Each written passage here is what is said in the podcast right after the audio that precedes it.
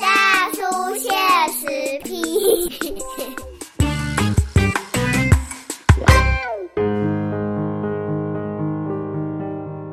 欢迎大家来波多联播榜 FM 九九点一大千电台。宝老去政治，咱今日要来处理公正题哈。这段时间来个咱大叔现实批啊，今天摆咱们来现实批来批什么议题呢？这个我们要来评论的是有关于我们这个台湾的外交关系。那台湾外交关系为什么很重要？我们其实从这几个礼拜的大家跟他报告的这些碎碎念的每周的周报，大家有没有发现？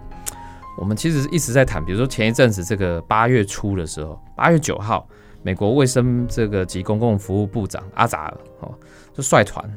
来台湾啊，这个是应该是一九七九年以来的这个算所谓最高层级的这个美国官员哈来访台。那接下来呢，我们还看到什么军售案？台湾向来是跟美国军军购啦哈。那军售案其实这个军购案其实像比如说这个 F 十六。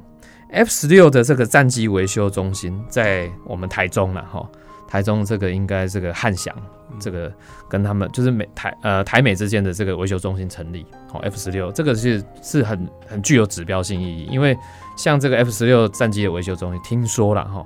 呃要经由美方这边授权的，然后在呃全世界来讲，这个战机维修是非常的少，几乎都在美国本土，好。那再来像是最近呃上礼拜啊上礼拜上礼拜五的时候呢，我们这个蔡英文总统也拍板定定案一件事情，就是有条件的来开放美猪美牛好进口台湾，这是预计二零二一年的时候要来实施实施啊哈。那这些都是呃跟外交会有很大的关系。那当然外外交关系为什么重要？因为一方面其实重点是在于我们面对中国的哦这个威胁，文攻武赫。哦，尤其最近这个中国的这个飞机啦，哈，在我们这个台海上空，哈，常常就越过了所谓的这个中线啊，来进行挑衅这样子，哈。那呃，这个这个当然，所以外交重要，也就是说，我们如果有厚实的一些外交关系，尤其跟民主国家外交关系，对我们台湾的安全保障会更好这样子。那除了这些，我们还有没有其他的更值得哈蓝条兄朋友来深入的来思考？哈，蓝。这个台湾的外交应该要来变外交吼，今日咧特别被邀请哦，真正是专业的吼，所以我们邀请东海大学政治系的副教授张俊豪老师再一次来到我们节目中跟来大家讨论，欢迎呃俊豪老师。呃，主持人好，各位听众朋友大家好，很高兴又再次来到这个节目。嗯，今天哈，其实我们要跟这个老师来讨论的就是我们台湾的外交问题啊。那我刚刚也讲，就是说呃，其实我们从这。最近这一连串的，尤其是台美关系的发展，其实我们在谈外交的时候，我们第一个都会往美国这边先来思考。就台湾为什么谈到外交会先思考对跟美国的关系？呃，我想可能跟长期以来的这个台美关系是非常紧密，嗯，呃，这样的一个历史背景当然是有关系。但是我觉得可能更关键的，当然跟中国的角色，当然可能是一个更直接的的这个这个原因了。是那。刚才主持人也提到，就是呃，最近我们看到美国卫生部长到台湾来，对，那确实是在一九七九年台美断交之后最高层级官员的一个角色，而且这个最高层级，他其实在这个总统继位法里面，他排顺位是第十二啊。那还包含刚刚提到的这个，像这个捷克团到台湾来，其实捷克捷克的这个参议院的议长，还有布拉格市的市长过来哈，他也是呃，不只是呃总统以下最大的一个角色。那他可能也是呃不不不是可能就是他应该就是这个在欧洲的非邦交国家里面最高层级的角色，所以事实上这个政治性的意义呃非常非常的大哦，所以我想不只是呃从外交层面上来看，那这以这两个国家呃现在这样访台的一个层级上来看，其实呃我想跟他的这个内政，然后甚至跟现在整个呃。美中的关系跟这个国际的局势，可能都有一个很直接的相关性。嗯哼哼，所以我们在看这个呃国际外交这个领域这个关系的时候，其实像这个我们讲说，像不管是这个卫生美国的卫生部长阿萨尔来台湾，或者是像最近的这个捷克的整个参访团，听说有九十几个人，对，蛮大的一团啊，来访问台湾，它是建立在一个就是台湾防疫有成的这个基础。那台湾防疫有成这件事情，我想它对我们外交好像也是一个很大的助力嘛。哦，那如果从除了防疫的经验，他你就是说，呃，张老师，你觉得不管是捷克也好，或者是像美国，他们希望可以从台湾拿得到一些什么东西吗，或学习到什么经验？好，感谢主持人这个这个提问了哈，嗯因为呃，确实因为台湾这一次防疫有成哈，在国际间，第一个在国际间建立了这样的一个一个非常好的一个品牌哈，那么再加上我刚刚提到，就是现在中国的因素掺杂在整个国际的局势里面。那所以呃，其实台湾目前的一个在呃外交的这个处境上面，有有学者认为是一种叫做小黄金时代，这个我非常同意。什么意思？小黄金就是说，呃，可能比过往的哎这个 这个跟很多国家在在结交的这个，然后中间我们可能历经了一些波折哈，然后现在我们可能又又回到了一个好像可以去呃更宣扬台湾的品牌，并且是。来跟国际产生连接的一对。个，等于说就是一个很好的时代了哈。嗯，但不过，呃，事实上，外交的问题，当然，呃，还是一个以利益挂帅的一嗯个这个角度啊。那么，呃，我们也常讲啊，就是说，外交其实当然就是内政的延续。所以，其实去看待这两个国家的访台，呃，那么他们当然跟台湾的防疫，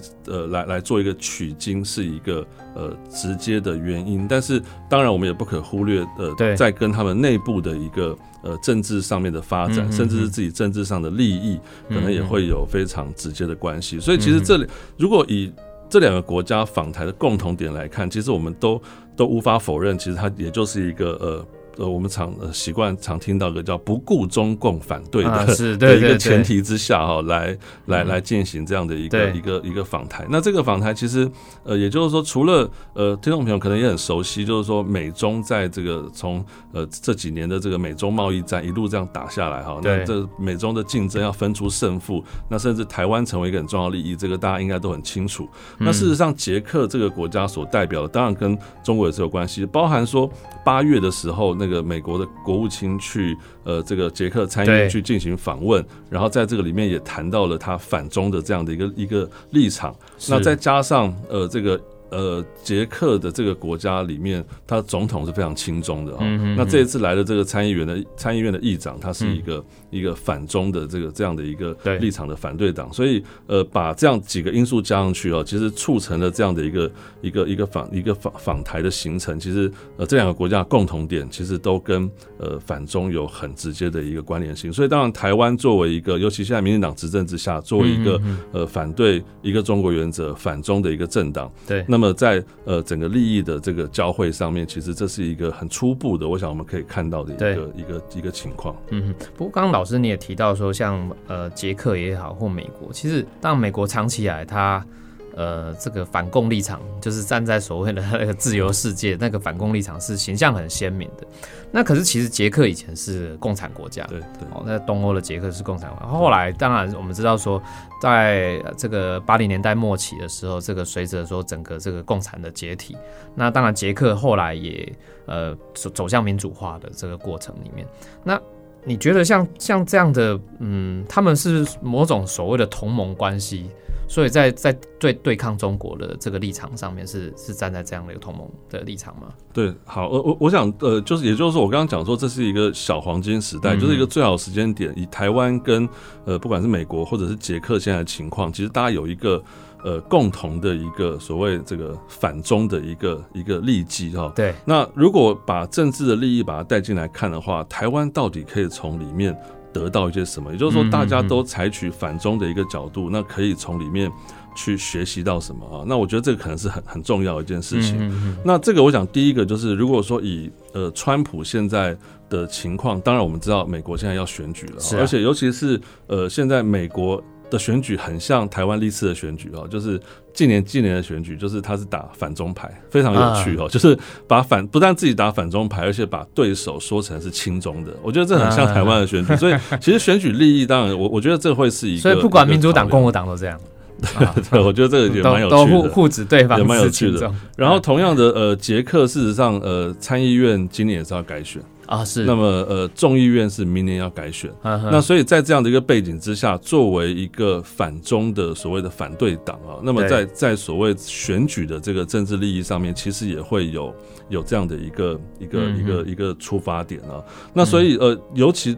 尤其像捷克，它它不像我们可能呃，我们看到美国或台湾可能就是两个最主要政党，但是捷克是一个多党制的国家啊。那所以呃，捷克的呃这么多个政党来讲，那作为一个反对党在竞争这个政治利益上面，它要跟跟其他政党来产生对比，当然反中会是一个它蛮重要的一个诉求。所以其实我觉得台湾在在这样的一个呃情况之下，呃，跟在所谓的外交关系上面，我们呃也许可以去思考，就是说。我们现在国际上的盟友，我们过去可能想说，呃，政府对政府之间的关系。那么，如果现在比如说看到像捷克的情况，我们透过政府跟一个呃这个有许多政党的一个所谓的反对党来进行这样的一个来往，或者是我们用这个叫做政府跟国会来进行来往，也就是说，在反中的基础之下，我们可以去找到。很多的连接的可能性，它不只是国家对国家，可能是政府。我刚刚讲政府对国会，或者是政府对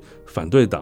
的这样的一个一个结合上面来思考。所以，我我其实觉得这是一个呃，目前在这这样的一个一个时间点上面，台湾也许在外交上可以思考怎么从这几个点来来找找来找到破口，然后来来产生获益的一个一个情况。是，听边哦，咱今日为大家访问是咱东海大学政治系的张俊豪教授。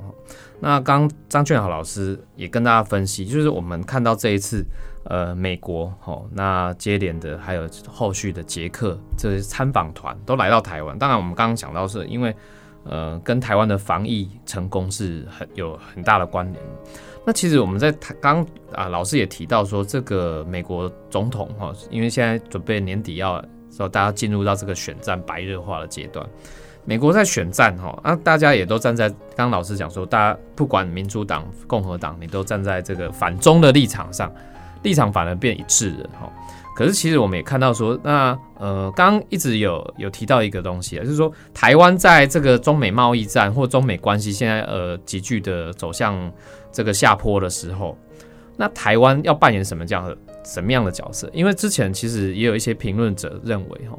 台湾其实就是呃美国的棋子，很多尤其蓝营的朋友很喜欢讲，台湾是美国的棋子 啊。我们这个这个对于跟这就是任美国摆布而已。所以不管像是军售案啊、军购案，或者是像甚至最近开放美牛美猪，很多人都抱持了这样观点，说不管是牺牲台湾人的健康，或者是浪费很多的钱去采采购预算等等，好军购预算这样，所以有人有这种说法，老师怎么看？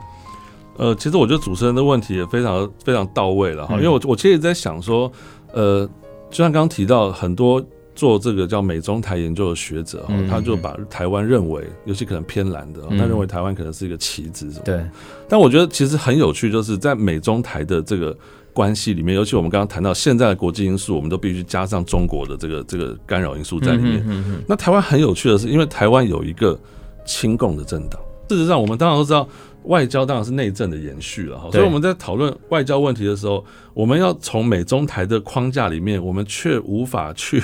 这么单纯的去思考所谓的美中台里面那个台，也就是说，这个台里面加上国民党的或者这些所谓青蓝的人士哦，他们对于中国在里面的一个角色，以至于他们去抛出很多呃他们所认为呃美中台不应该这样走的一个想法。我觉得这个是第一个，也许听众朋友可以可以参考了，也就是说。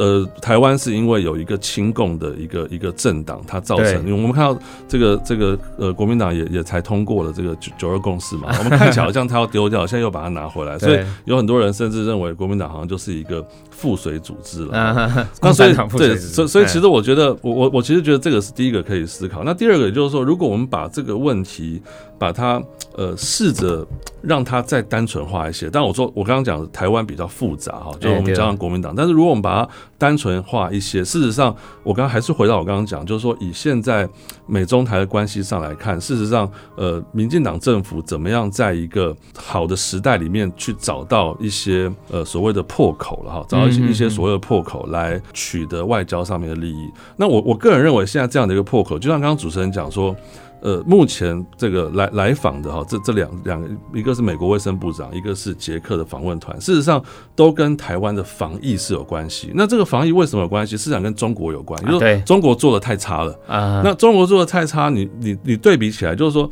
一个是卫生部长，一个捷克虽然参议院的议长来，但其实参议院的的这个议长过来，他是跟着布拉格市的市长。是那布拉格市的市长，他过去是叫做青台派了啊，他是一个医生，他是一个医生，他在台湾的这个长庚医院实习过。哦，是。他是一个医生，然后他呃，这个据称他是全这个这个这个所谓中东欧地区第一个呼吁要戴上口罩的一个市长。哦，而且这个当时在这个六月的时候，呃，捷克就有这个布拉格市就有上千人上了街头，对去呃这个这个这不是示威了哈，就是去感谢台湾在这个防疫上面对捷克的一个援助，还有那个经验。所以其实我觉得第一个就让台湾在防疫上的品牌，我觉得这是一个很好的时间点。这个当然很多人提过。第二第二个是我们要对比到中国现在在这样的一个防疫过程里面，嗯包含它凸显出来防疫上面的没有能力，或者是在防疫上面，呃，可能是一种。一种呃逾越人性的、逾越人权的一个做法，其实我觉得在这个台湾的民主价值上面哈，嗯嗯我我觉得其实是在这一个时代里面，也许是呃很能够去把它作为一个台湾价值传递的一个一个这个这个这个出发点。是好，我们先休息一下哦，但下一段节目马上回来。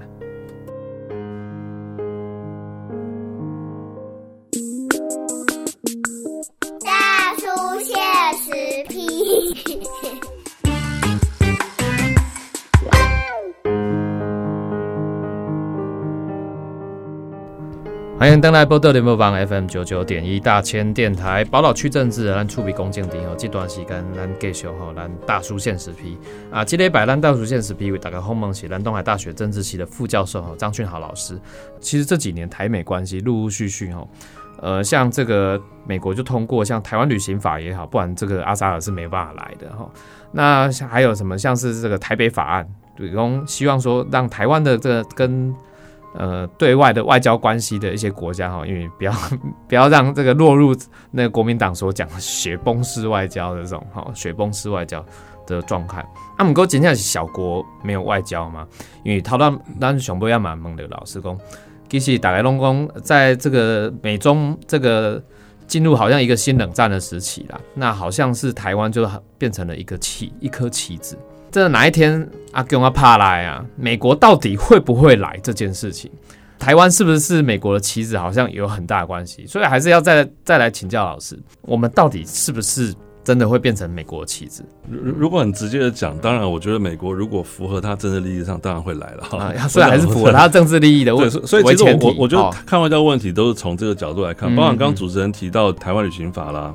台北法案啦，或者像国防授权法案等等哈。那如果二零一八年开始就是开始呃很实际的有这种立法上有台的一个作为，那当然呃。我们看近的原因，当然跟疫情是有关系哎，但是比较远远的的原因，当然也就是跟着中国的国力崛起是有关系。嗯那也就是说中国的国力崛起跟美国的国力，呃，就是开始要去产生一个很白热化的竞争的时候，那两边当然要去分出胜负。是两边要去分出胜负，那么呃呃，从二零一八开始到了现在二零二零，包含台湾之前在选举，包含美国现在要选举，对到了选举的时候，这样的一个一个一个热度啊，竞争一定会拉高。嗯那拉高的时候，就像我们最近看到，呃，包含台湾自己在讨论说，诶，如果大陆打过来会怎么样啊，或者什么的。那其实我觉得，我坦白讲，也就是说，这样的一个一个对于中共的这种反应，或者是这种因为选举而拉高的这种这种声量，当然会很强。但是到选后，其实很多时候就会回到一个常态上去讨论，也就是说嗯，台湾是不是作为一个棋子？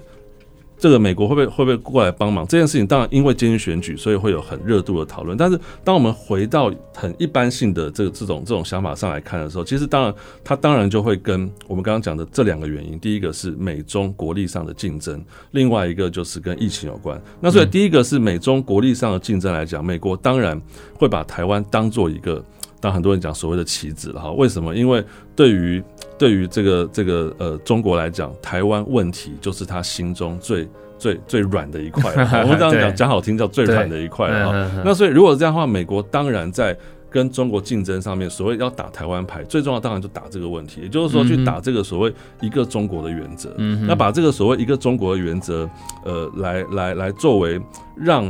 让这个可以让中国正中下怀的一个、一个角度上来来这样思考。那不过我觉得以台湾的主体性来讲哈，就是说也也是这样的逻辑，说强化台美的关系，其实当然就可以增加。台湾在国际上的能见度，嗯然后去加强这个制衡中共武力犯台的野心。所以其实两边可以可以汇合起来，就是说。呃，美国为了去符合自己的利益去打中国这一块，而中而台湾借着美国这样的一个打去去作为国际上面的一个一个诉求，或者是禁止就一个制衡了哈，来嗯来去嗯这个这个。所以其实等于说是我们小国家也有小国家的一个角色，可以扮演关键角色。当然当然嗯，不一定说一定是必必定沦为大国的棋子。对，哦，大概是这样。对那可是其实像嗯，我们就看到说，其实美国来讲好了，嗯如果说我们从刚刚老师一直谈到美国以他的自己国家利益为前提的哈，那美国现在我们看起来，呃，其实老实说哈，川普总统还没上任之前是奥巴马总统，奥巴马那时候其实他已经在喊这个重返亚洲了。好，那其实当然我们看到说在，呃川普总统上任之后，那当然对中国的关系，现在尤其这个二零一八美美中贸易战开打了之后，这个当然是每况愈下。好，那这个一连串的对于这个中国的态度，你看从奥巴马时代后期一直到现在延续着，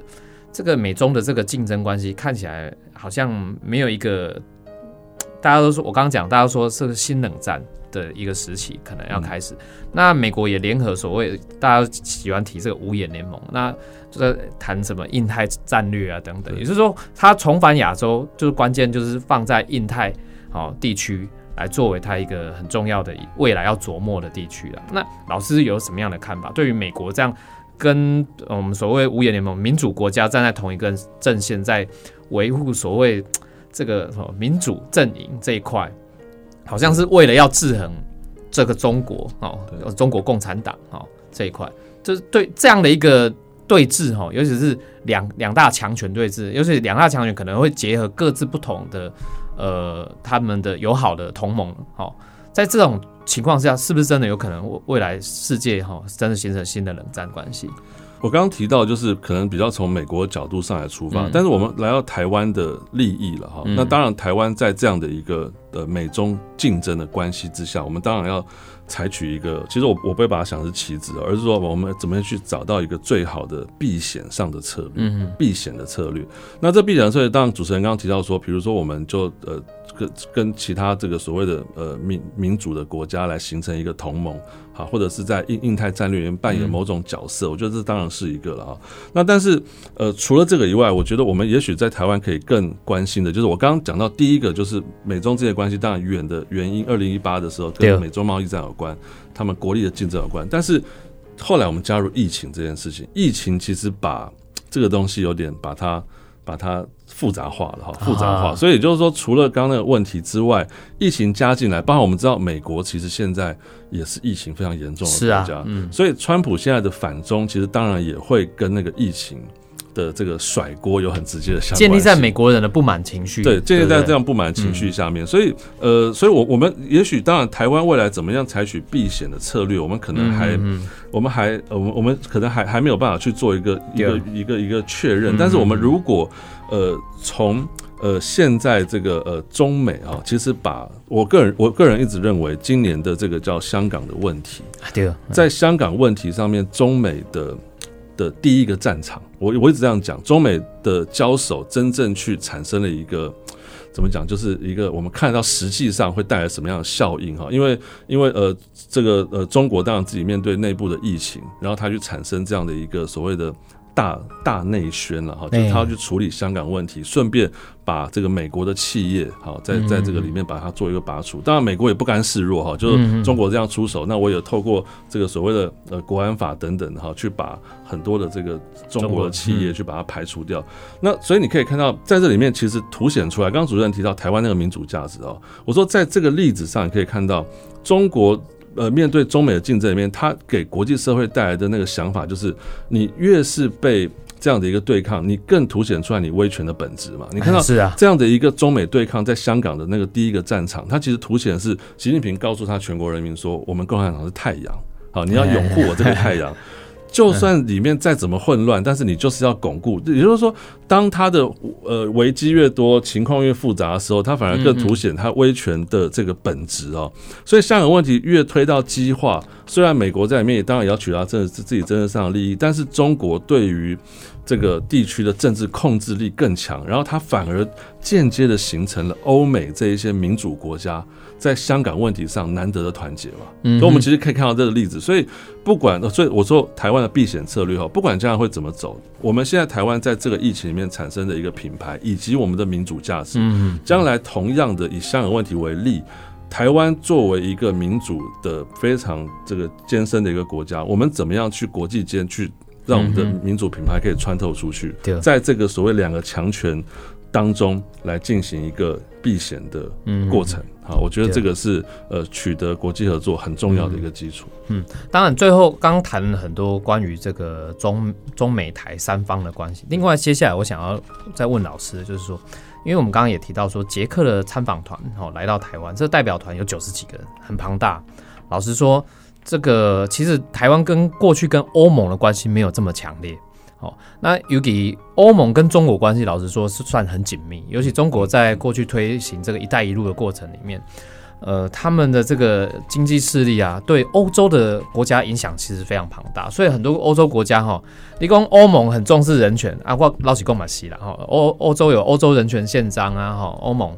可是其实，在谈到人权议题的时候，欧欧洲国家常常会对中国的人权议题就会噤声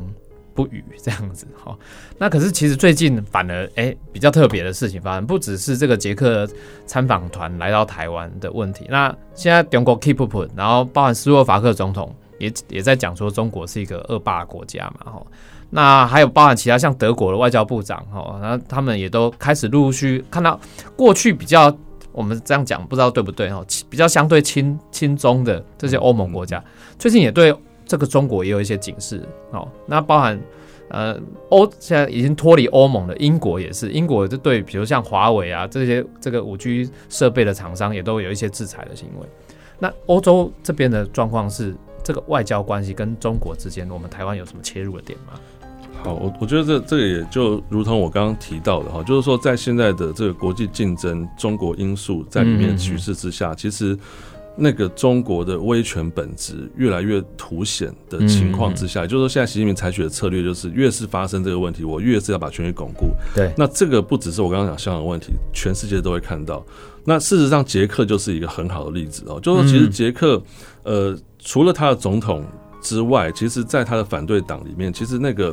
那个反中的情绪，也就是说针对中国在疫情里面的处理，包含中国在人权的处置上面的一些问题，其实是非常的反感哦。那捷克其实是呃，可能欧洲里面少数的，呃，不是少数，不是少，就是相对少数的那个。不是这么有有中的一个哎国家，对他们嗯。我我记得我看过几个调查，好像他们认为中中国应该好像跟中国相处，大概占不到三成的这样的一个比例。，对，嗯那尤其在我们刚刚讲，呃，捷克有这样的一个亲中反中的情绪哦嗯，总统代表亲中的情绪，而他的总统哦，泽曼哈，他其实是一个。呃，很像呃，我们讲这个民粹主义下面，我我不知道拿韩国瑜当比喻好不好了哈但是事实上，他的支持者主要就是来自乡间，来自一些比较中下阶层。哦，是啊，所以事实上，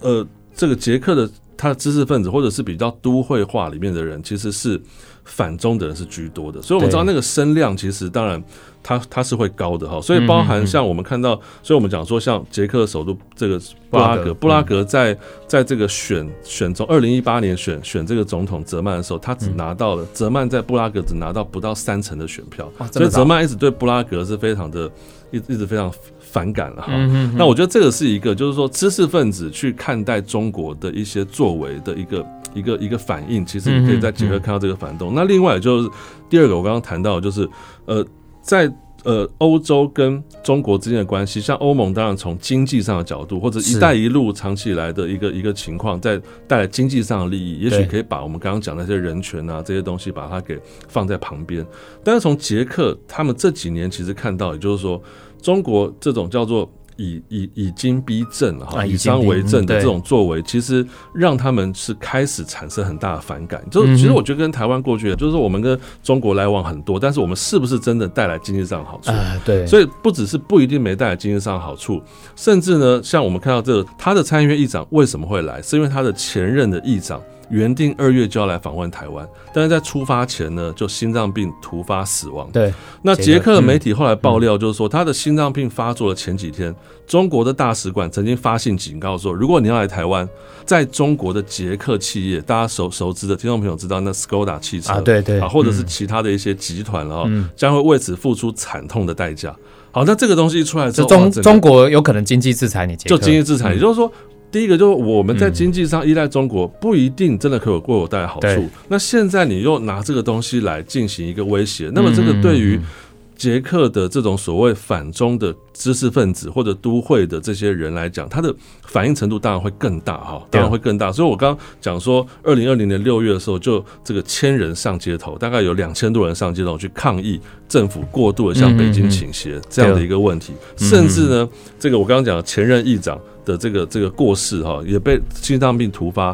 还有很多的揣测说，就是因为中国对他威胁，嗯，好，所以你会嗯看到说，其实一连有串一些间接。关系啦，对，嗯就是说从反中的，然后从这个这个这个这样的一些一些问题等等的，然后到布拉格市长，然后再到参议员的这个议议长过来，其实你可以看得出来，我我其实觉得台湾在这个里面，它其实相对而言。